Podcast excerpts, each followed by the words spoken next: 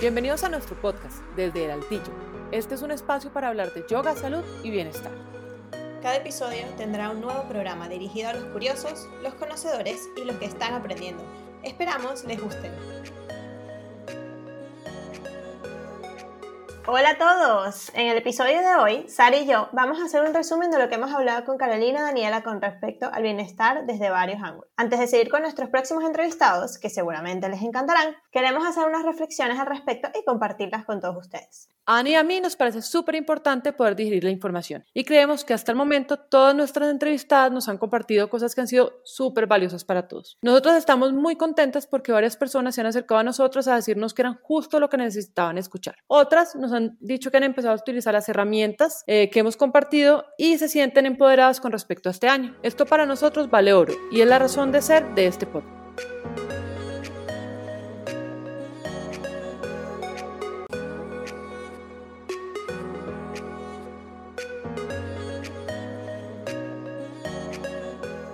Nosotras investigamos y encontramos estos puntos que nos parecen importantes compartir con ustedes. Están relacionadas con lo que hemos hablado en los últimos dos episodios. El bienestar psicológico se compone de seis dimensiones y sobre cada una queremos reflexionar. Recordemos que no hay una menos importante que la otra. Todas darían forma al bienestar psicológico de manera integral y son las siguientes. Autoaceptación, relaciones positivas con los demás, tener un propósito en la vida, crecimiento personal, autonomía, y dominio del entorno.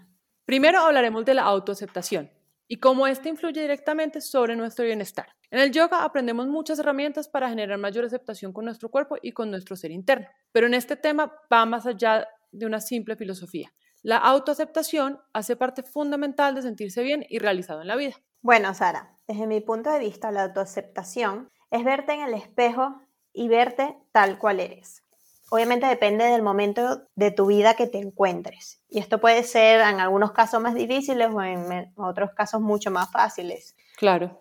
Hmm, ¿Verdad?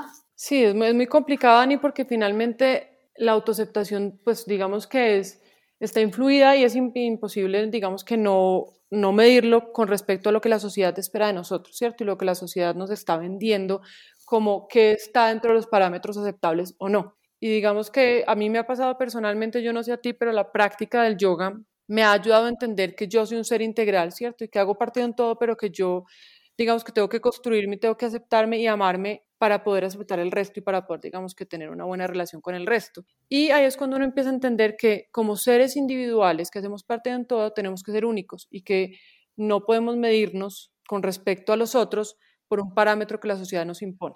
Estoy totalmente de acuerdo, porque yo creo que si te empiezas a querer como eres y empiezas a valorar las cosas, las cosas buenas que tienes y las impulsas, y los negativos o las cosas que tú piensas que son fallas, los trabajas, te vas a sentir mejor contigo mismo. Mira, de hecho, yo tengo una cosa que no sé qué opinas, que cuando yo me siento como bien conmigo mismo o algún día que estoy así como que, ay, ¿sabes cuando decimos, me levanté con el pie izquierdo? Hay días que me digo, me siento como una guerrera. ¿No te pasa? Que a veces dices, ah, sí, me siento como una guerrera o así o tal. Bueno, hay una, no sé si lo has visto, eh, hay una TED Talk, ¿sabes qué son las TED Talk, no? Sí, claro. Vale, perfecto, de Amy Curry. Una nota, sí. Se llama, se llama, el TED Talk se llama El lenguaje corporal moldea nuestra identidad. ¿Te suena de algo? No sé si lo has escuchado. Sí, de hecho mi esposo me lo mostró alguna vez porque lo, pues, ese, ese TED Talk puntualmente se lo mostraba a sus estudiantes del colegio y es muy interesante, la verdad. Sí, a mí me encanta, a mí me encanta ese TED y habla de, pues eso, cómo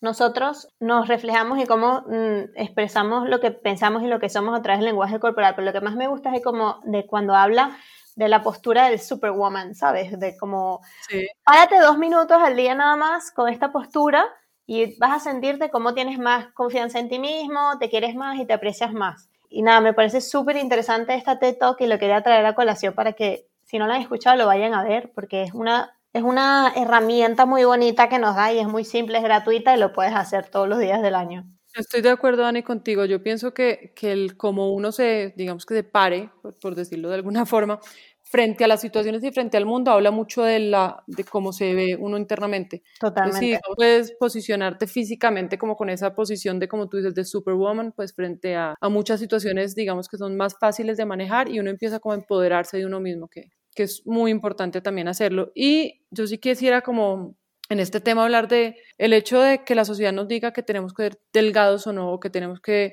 eh, ser monos o no, monos en Colombia es rubios, o que tenemos que tener cierto tipo Ah, de sí. cosas materiales para, Sí. para hacer más. Yo creo que eso es un, un diálogo que nos tenemos que empezar a cambiar a nosotros internamente y tenemos que empezar a, a darnos, y suena muy muy hippie o muy como lo quieran llamar, eso, ese, hablarnos de una manera más amorosa y más compasiva para entender de verdad que somos únicos y que cada esquina de nuestro cuerpo y cada esquina de lo que tenemos como seres humanos es absolutamente valiosa. O sea, empezar a hablar de una autoaceptación desde un punto de vista compasivo y de verdad que yo me acepto porque soy un ser único y no yo me acepto porque me parezco a la modelo o yo me acepto porque me parezco a mi amiga que es millonaria, entonces yo también voy a ser millonaria y ese día me voy a querer más y de repente no. Sí. Entonces yo creo que es eso, es como hablarnos con compasión, hablarnos con muchísimo amor para podernos aceptar tal y como somos. Bueno, y también hablar de la realidad de cada uno, ¿no? Porque eso que es lo, justo lo que acabas de mencionar, uno tiene que también ser honesto con uno mismo y saber la realidad en la que se encuentra y en dónde está. O sea, no te puedes estar comparando y cómo te diga la sociedad que tienes que ser. Tú tienes que ser honesto con lo que realmente quieres hacer o quién realmente eres. Porque es la única Exacto. manera que tu esencia 100% salga y se lo demuestre al mundo y que puedas hacer lo que viniste a hacer acá en la Tierra. La segunda es las relaciones positivas con los demás. Muchas veces, y ya lo conversamos en el episodio con Caro, creemos que somos seres individuales que no tienen conexión entre sí, pero al final sabemos que todos somos uno. Dani, yo, yo la verdad es que, como estábamos hablando al principio, son, estos son temas integrales que obviamente tienen conexión. Y en la medida que uno se acepte y en la medida que uno aprenda a hablarse, digamos que internamente, positivamente y aprenda a mirar su, su ser y su forma de interactuar en la sociedad positivamente, creo que va a ser y es mucho más fácil interactuar con los otros. Sí, cuando yo tengo amor propio, cuando yo me acepto y me percibo como alguien valioso, puedo empezar a percibir y a hablarle a, las personas entendiendo que también son seres valiosos, que también son seres que me pueden aportar y que siempre voy a aprender algo de las personas que me rodean. Y esto va a hacer que yo empiece a entender que a medida que yo establezco relaciones positivas con los demás y empiezo a establecer relaciones positivas en general con mi entorno, puedo mejorar incluso mi vida y generar cambios internos positivos. Entonces digamos que todo es un ciclo, se vuelve como un ciclo donde si yo me acepto, yo, yo me hablo y, me, digamos que me perdono y me me quiero como soy, ¿cierto? Y me perdono todo lo que, todo ese diálogo negativo que, que uno tiene a veces en el espejo cuando dice, ay, es que amaneciste feísimo, es que como estás de gordo, es que como estás portándote de feo, o sea, cuando yo me perdono porque yo finalmente soy un ser humano que estoy lleno de, de cualidades, pero también de errores, y empiezo a entender que todos y cada ser humano somos iguales, empiezo a generar una relación donde positivamente interactúo con mi entorno y donde hago que ese uno, que somos todos finalmente en el mundo, sea mucho más eh, positivo, valga la redundancia, para el mundo en general y esas energías empiecen a vibrar, digamos que de una manera adecuada en el mundo. Qué bonito lo que estás diciendo, porque si uno está bien con uno mismo, está bien con los demás y los va a tratar con más amor y con más cariño. Y yo quería también comentar que para mí las relaciones positivas, otro punto de vista, porque comparto 100% lo que estás diciendo, es este concepto de vivir en comunidad. Y a lo mejor vivir o tener relaciones positivas, hay personas que lo ven como muy macro, muy grande. Entonces puedes empezar a verlo desde pequeño, ¿no? ¿Qué es tu comunidad? Para ti, ¿cuál es tu comunidad? Puede ser tu familia, puede ser el edificio donde vivas, el barrio donde vivas, el vecindario, pues depende en qué país nos estén escuchando, pues esto puede cambiar, ¿no? Entonces, Sí, claro. ¿tú qué, cómo, ¿cómo tú puedes crear, cómo puedes ser, eh, sembrar ese positivismo o cómo sembrar las buenas relaciones para que todos como comunidad puedan vibrar más alto, como dices tú, entre todos tener y fluir, tener una armonía, porque si esta comunidad que tú tienes que es micro o en donde vives o lo que sea, yo lo veo así, si todos se llevan bien y todos tal, al final van a contagiar a la comunidad de al lado y se pueden Claro. unir estas dos comunidades y así. Entonces yo creo que nosotros somos parte de un todo, somos parte de una comunidad. El, el estado donde vives, la comunidad donde vives, el país donde vives es una comunidad. Entonces, por ejemplo, que tú tires la basura a la calle, eso hace que la persona al lado no tire, eh, tire también la basura en la calle y estamos no creando relaciones positivas. Es muy importante también, o sea, las relaciones positivas yo la veo empieza por ti, por tu pareja, tu familia y luego ya te extrapolas a la comunidad. ¿Tú qué opinas, Sara? Yo, o sea, Dani, yo opino exactamente lo mismo que tú, estamos súper alineadas porque yo pienso que ese sentido de comunidad parte, parte del hecho de yo ser responsable con mi entorno y hay algo que podría estar así como, como mintiendo en, la, en, digamos que de dónde viene, pero hay un tema de neurolingüística donde nosotros finalmente tenemos unas neuronas que son creo que de reflejo, si no me equivoco. Y cuando yo veo que lo normal es tirar la basura a la calle, como tú dices, yo en el mismo espacio donde veo tres paquetes de, de chitos, pues voy y tiro otro paquete porque como ya están ahí y ya están los paquetes ahí, asumo que eso es lo normal y genero un pensamiento donde digo, bueno, voy a tirarlo ahí también. Entonces, en la medida que nosotros, pues individualmente, empezamos a ser más responsables con lo que hacemos y nuestras acciones a nivel de comunidad, como tú lo dices, pues evidentemente se vuelve una bola de, digamos que de nieve, donde la bola de nieve no es negativa, sino que empiezas a ver cosas donde si tú botas la, la basura en el piso, pues alguien te dice, hey, ojo que eso no va ahí, bótala en la basura y la persona atrás ya va a ver la misma actitud y va a empezar a generar ese cambio. Entonces es muy positivo lo que tú dices porque realmente todos hacemos parte de un todo. Sí. Y en el episodio pasado, Carolina, nuestra entrevistada, nos dijo una reflexión muy bonita. Decía básicamente que cuando entendamos como humanidad que somos parte de un todo, muchos de nuestros dolores como mundo van a sanar. Y a mí se me quedó súper sembrado en, precioso, en la cabeza. Precioso. Precioso. Exactamente, fue muy bonito. Fue una reflexión que yo creo que nos invitó a todos a, a entender de verdad que somos parte de un mundo donde todos estamos interconectados y donde es responsabilidad tanto mía como de, mi vecino crear un entorno positivo para que el mundo sea un lugar mejor. Total, y esta pandemia, eh, sé que es un tema que está ya un poco trillado, pero hay que decirlo, o sea, esta pandemia nos está dando una lección muy fuerte de que, conchale, tienes que pensar en los demás, que no te haya pasado a ti no significa que a otra persona no le esté pasando. Absolutamente de acuerdo. Entonces, hay que, hay que empatizar con los otros seres vivos o los seres humanos de este planeta. De acuerdo, Dani. Y bueno, y eso, y este digamos que segundo punto nos llevaría a nuestro tercero directamente, eh, que para nosotros es súper importante, y es el hecho de tener un propósito en la vida. Carla, en el capítulo cuando la entrevistamos, nos comentaba que para ella tener un propósito durante la cuarentena la hizo ser más clara con sus prioridades y que la permitió concentrar sus energías en algo puntual y en mantenerse, digamos, cuerda dentro de una época, digamos, tan complicada que fue la cuarentena, pues que todavía está un poco vigente, pero, pero digamos que cuando, cuando impactó al mundo, digamos que eso le ayudó a ella a seguir adelante. Y esto de tener un propósito en la vida definitivamente es algo que muchas personas, en mi opinión personal, nos hemos dado cuenta que cuando uno establece unas metas, aunque sea diarias, no tiene que ser un propósito grande en la vida cinco años, sino solamente con el hecho, como nos contaba Dani la vez pasada, que ella hace sus apuntes diariamente de qué quiere hacer y va chuleando lo que va haciendo. Sí. Tener un propósito así sea diario, definitivamente nos establece, nos establece eh, pensamientos positivos en nuestro cerebro, generando una, una relación más positiva con nuestra vida propia. Yo te tengo una pregunta. ¿Tú sabes cuál es tu propósito de vida? Porque a mí me parece muy complicado lo del propósito. Es que por eso te digo, a mí, a mí el tema del propósito en la vida me parece muy complicado y yo por eso mencionaba me lo, muy que, complicado. lo que tú comentabas la vez pasado. Para mí, por ejemplo, hoy mi propósito de vida, por decirlo, digamos que de vida, de vida entre comillas, porque para mí lo, lo que tú dices es muy complejo el, el término vida, pero el propósito mío del 2021, por lo menos para el primer semestre, uno es poder terminar la formación que empezamos de profesores de yoga con Green Yoga. Sí. Sí, eso para mí es mi propósito.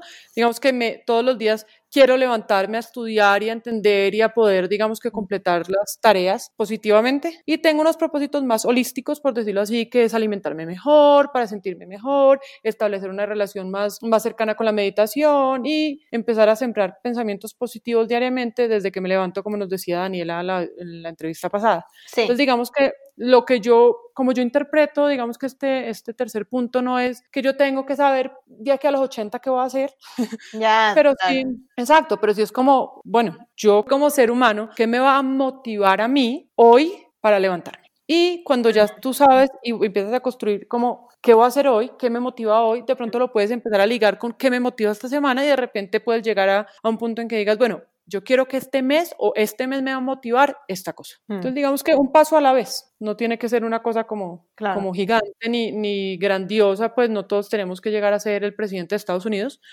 sí, pero, pero que estemos satisfechos con nuestra vida y con lo que hacemos cada día y que estamos cumpliendo con esas metas o con esos propósitos diarios, eh, pues ya creo que puede ser suficiente para empezar. Sí, no, y ser bastante disciplinado, aunque no lo quieras a lo mejor alimentarte mejor y hoy te apetece comerte una hamburguesa en no sé dónde, ser disciplinado y decir, no, en serio, ser disciplinado y decir, no, ¿sabes? Mi propósito es alimentarme mejor. A mí la verdad es que lo del propósito de vida me viene carcomiendo hace un par de años por cambios laborales y temas de trabajo, trabajar de lo que estudié, lo que sea, y cambio laboral, eh, y me tiene bastante como atormentada lo de buscar el propósito de vida. De verdad, he visto bastante y he leído bastante y por ahora me mantengo en esto que dices tú de qué voy a hacer hoy, que, quiero conseguir en tres meses, en seis meses, en, ¿sabes? Y en este año que tengo, ¿no? ¿Cuáles son mis objetivos del año? Pero de vida, que yo diga en plan, yo vine a este planeta Tierra para hacer esto, me cuesta un poco matizarlo y como encontrarlo, ¿sabes? Claro, tiene en su Instagram un video que hizo muy bonito de cómo encontrar tu Ikigai, ¿sabes? O sea, saber cuál es tu pasión, tal. Es una metodología, creo que es una metodología, ¿no? Que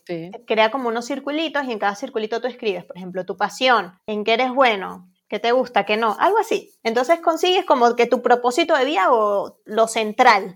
Okay. En, en, teoría eso es el Ikigai, pero vayan a ver el video del live que hizo Caro explicando y cómo conseguir tu Ikigai, tu propósito. La verdad es que lo hice, he visto el video como dos veces. Y las dos veces hice eso, el ejercicio, y me salieron cosas como similares pero diferentes. Pero sabes que, Dani, que es muy bonito como todo se va entrelazando. El problema y la confusión muchas veces que a uno le pasa, porque a mí también me pasa, también lo mismo que te pasa a ti, ah, entonces mi carrera y mi trabajo, pero no me gusta lo que estudié y pues era buena en mi trabajo, pero tampoco quiero volver a lo que hacía en mi trabajo porque no me hace feliz. Entonces, ¿cuál es mi propósito? Sí, como que no es, muy difícil. ¿Para dónde voy? Pero entonces, el problema realmente, Dani, parte de que de verdad estamos regidos por unos estándares donde la sociedad nos dice, usted nace, estudia, entonces tiene que ser inteligente porque tiene que entrar a la universidad para ser muy bueno, para convertirse en X, Y o Z en su carrera y cuando ya tenga una carrera, pues entonces tiene que conseguir carro, tiene que comprar apartamento, tiene que casarse y tener hijos y empiezan a establecerte unos parámetros de lo que debería ser, que cuando tú te sientas y dices, bueno, ¿cuál es mi propósito en la vida? De repente tu propósito en la vida es, no sé, cualquier cosa que no tiene nada que ver con los estándares y es cuando tú dices, estoy confundido, de repente no es que estás confundido, sino que uno, no estás ceñido por los estándares porque no te interesan los estándares. Y dos, tu propósito en la vida puede ser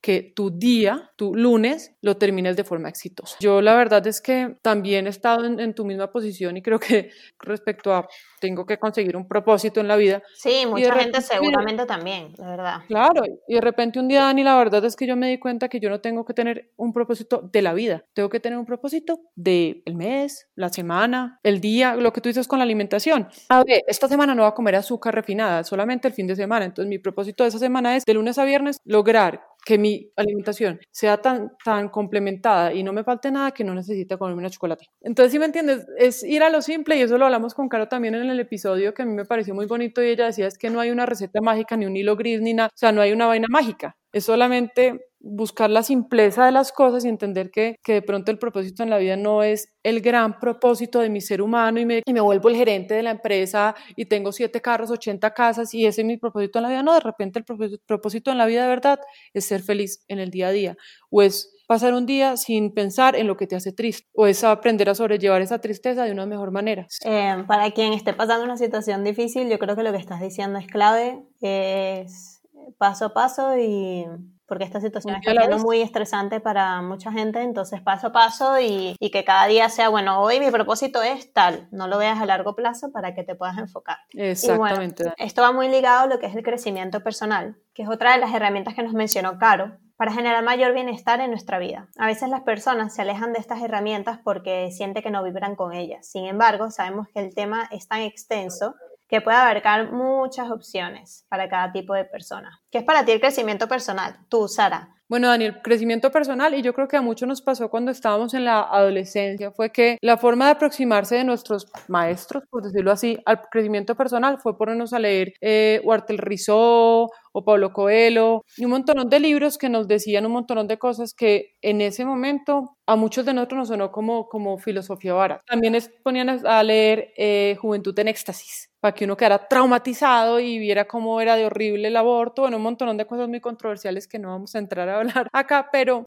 eso fue la, educación, ¿eh? Sí, sí, entonces esa fue la primera aproximación que tuvimos como al crecimiento personal y todo el mundo, tú le mencionas la palabra crecimiento personal y dicen, uy, no, no, no, no, no, no me hable de eso, que yo no necesito de eso. Pero cuando uno ya es adulto y cuando uno ya, digamos, que se, se aprende a valer por sí mismo y a, a pensar solito, empieza a entender que hay herramientas de crecimiento personal, como por ejemplo la autoaceptación, como por ejemplo la, el diálogo positivo, o sea, un montón de cositas y de tips que uno empieza a ver que hacen parte del tema del crecimiento personal y que definitivamente lo ayudan a uno como persona a crecer de una manera más saludable interna y externamente y a tener una relación positiva con el entorno. Entonces digamos que el crecimiento personal para mí, Dani, hoy en día son herramientas que te hacen sentir mejor con respecto a ti mismo y a tu entorno. Total, sí, es que es, que es eso. Para mí son también cosas que trabajamos en nosotros mismos cada día para ser mejores personas. Sé que suena muy cliché, pero es real. Por ejemplo, a lo mejor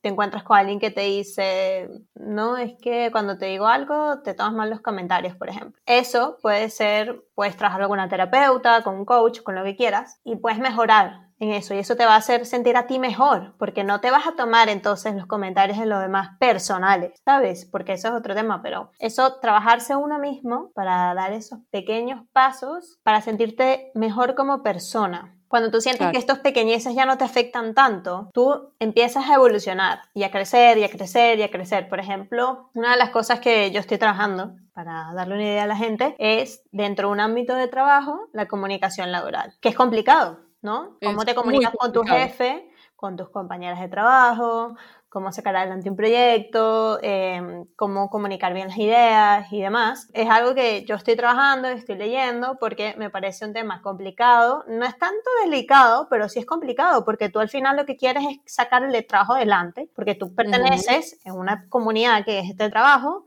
para que todos, para generar un buen ambiente, un ambiente positivo y sacar todo adelante. Entonces, para mí es, em, estoy trabajando en esto, que es parte de, mi propia tarea de crecimiento personal, pero bueno, es un ejemplo para que alguien que no lo ubica todavía lo del crecimiento personal. No es solamente, o sea, porque a lo mejor muy, habrá gente, no sé qué opinas tú, que, que el crecimiento personal lo relaciona a lo material. Claro. Cuando realmente es tú mismo como persona. Claro, tu, interacción. Completamente de acuerdo, Dani. Y bueno, y dentro del episodio con, con Dani Cano, pues el episodio pasado, también conversamos un tema que, digamos que muy difícil para mucha gente y muy importante también para aprender a, establecer como medidas, y es la autonomía y cómo empoderarnos de nuestras decisiones y cómo estas afectan en nuestra vida en general. También eso tiene, pues, tiene relación directa, esto también tiene una relación directa con entender que debemos tomar las decisiones pensando en nuestro bienestar, sin importar el miedo que éstas puedan generar. ¿Cierto? Digamos que ese tema de la autonomía para muchos es muy difícil porque aprendemos a crecer muy dependientes, dependientes en todo. Todo lo preguntamos, todas las decisiones que queremos tomar.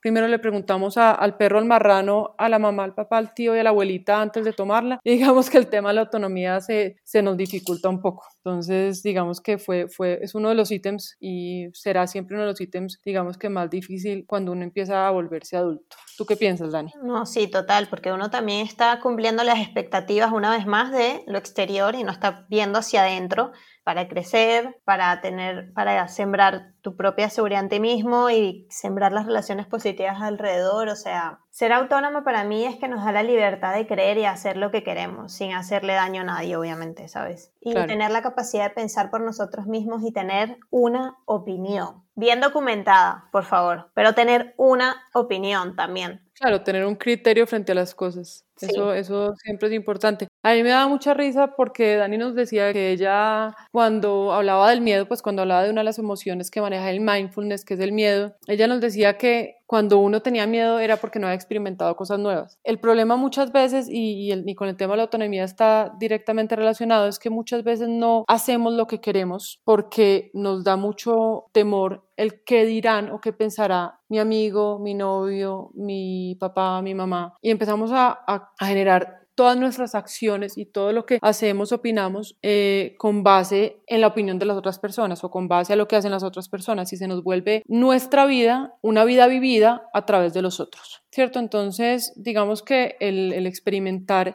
ese crecimiento propio y ese, ese, descubrimiento de quién es uno y para dónde quiere ir uno, se vuelve mucho el de verdad volverse autónomo, autónomo sobre todo en el pensamiento y al volverse autónomo en lo que yo quiero y en lo que yo deseo para mí, empiezo a convertirme en la persona que realmente quiero ser y no lo que el otro quiere que sea.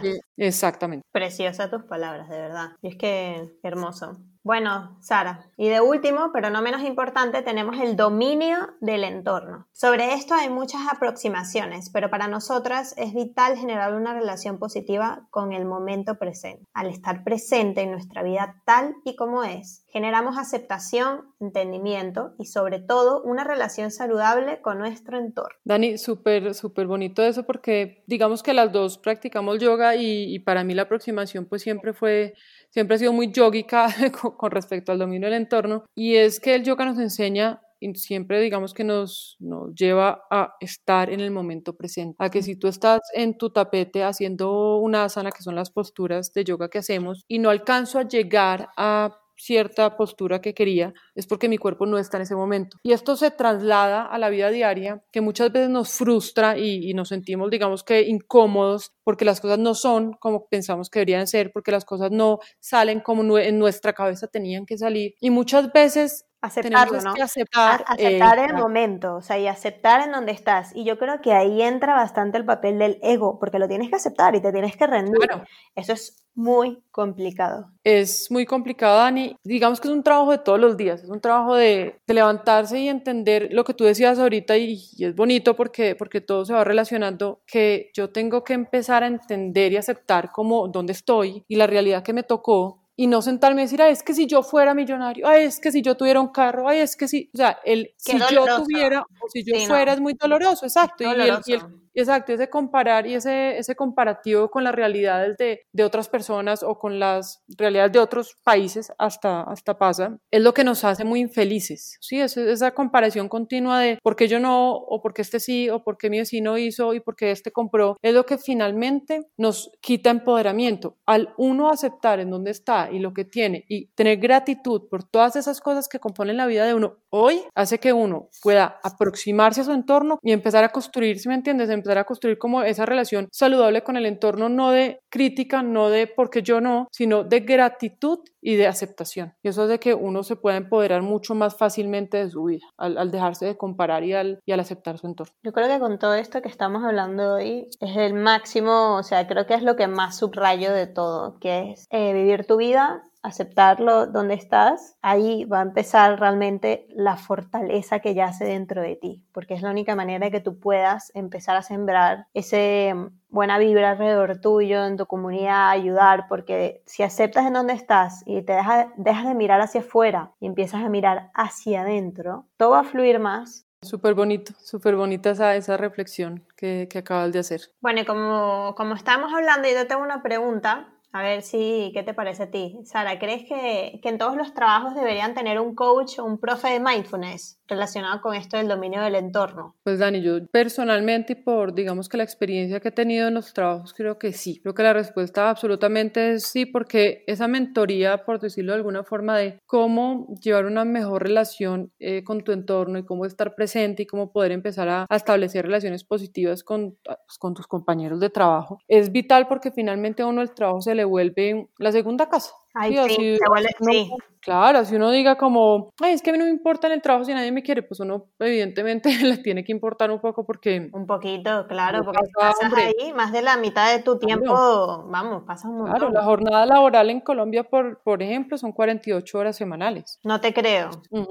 Entonces, y acá lo de medio tiempo y esas cosas, digamos que no es muy famoso, pues no, no pasa, no, no pasa mucho, o a mí no me ha pasado mucho. Y cuando uno evidentemente tiene una relación positiva con su entorno y cuando definitivamente tu, digamos, tu lugar de trabajo tiene un ambiente maluco y la gente es mala onda, pues tener esa persona o ese, esa guía para que la gente empiece a entender que son parte de un todo, empiecen a estar en el momento presente, empiecen a tener ejercicios donde se establezcan relaciones y diálogos positivos entre compañeros de trabajo. Yo pienso que cambiaría muchísimo, muchísimo la forma interna de las organizaciones para bien. Qué bonito, sí, tienes razón, es que cambiaría y seríamos mejores personas y viviríamos más felices, sin duda. Totalmente. Estas serían las seis dimensiones principales para el bienestar psicológico que nosotras encontramos muy útiles y se las vamos a volver a repetir así a grandes rasgos. Entonces tenemos la autoaceptación, las relaciones positivas con los demás, el tener un propósito en la vida, ya dijimos que no tiene que ser la vida, puede ser en el día, el crecimiento personal, la autonomía y el dominio del entorno. Y bueno, nosotros queremos decirles tres tips o tres consejos que entran y bueno, a ver si les sirve un poquito más. El primero, que si ves que se te escapa de las manos la situación en la que te encuentras, busca ayuda. Busca ayuda, un psicólogo, un coach,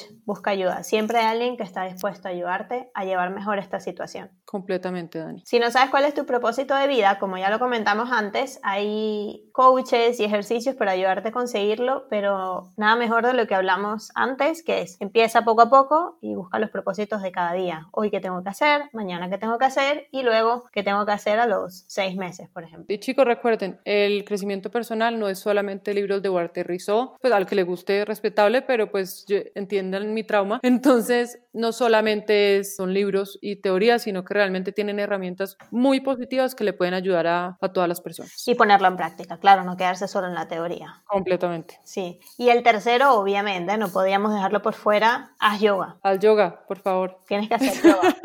Comienza a hacer yoga, empieza un día a la semana. Con videos de YouTube, no pasa nada, haz yoga. Es que todo el mundo debería hacer yoga y es una y suena como una religión extraña y les cuento, no es una religión para los que de pronto tengan alguna creencia puntual, es una filosofía de vida, es una filosofía que tiene muchísimas herramientas que de verdad hacen que la vida sea mucho más eh, manejable, mucho más positiva. No hace que el mundo sea un lugar mejor, pero sí hace que nuestra forma de ver el mundo cambie. Precioso. Gracias a todos por escucharnos una vez más en Desde el Altillo y esperamos que cualquier comentario, sugerencia nos los puedan escribir a través de nuestro Instagram que es desde-el-altillo. Chao Sara. Chao Dani. Nos vemos. Bye. Chao, chao.